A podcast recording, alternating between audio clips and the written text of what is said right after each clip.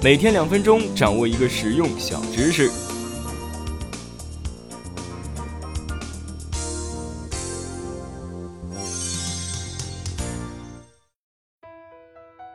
未来的社会形态可能是什么样的呢？企业只保留核心团队，将绝大多数工作呢以合作的形式分配出去。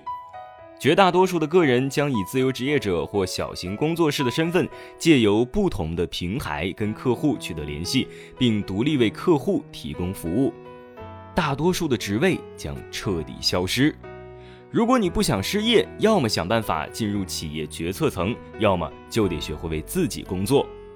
彼得·德鲁克《巨变时代的管理》一书中写道：“越来越多的公司跟承包商和临时人员合作，合资企业的数目增加。”外包业务成长，为一家公司工作的人呢，很可能不是该公司的员工。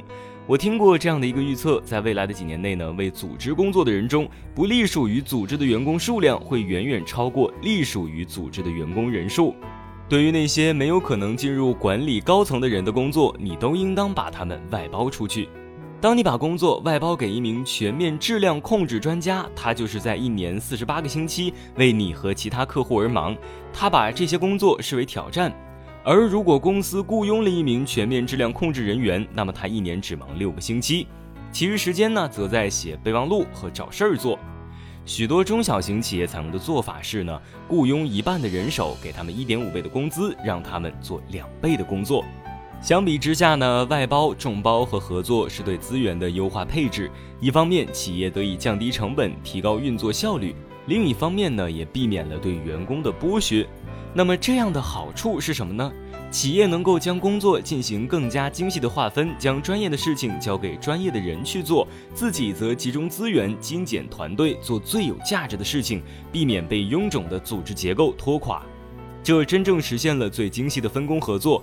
全新趋势平台化，传统模式变得衰退，皆因三大阻力：第一点，高昂的人力成本；第二点是飞速扩大的市场；第三点是快速变化的业界。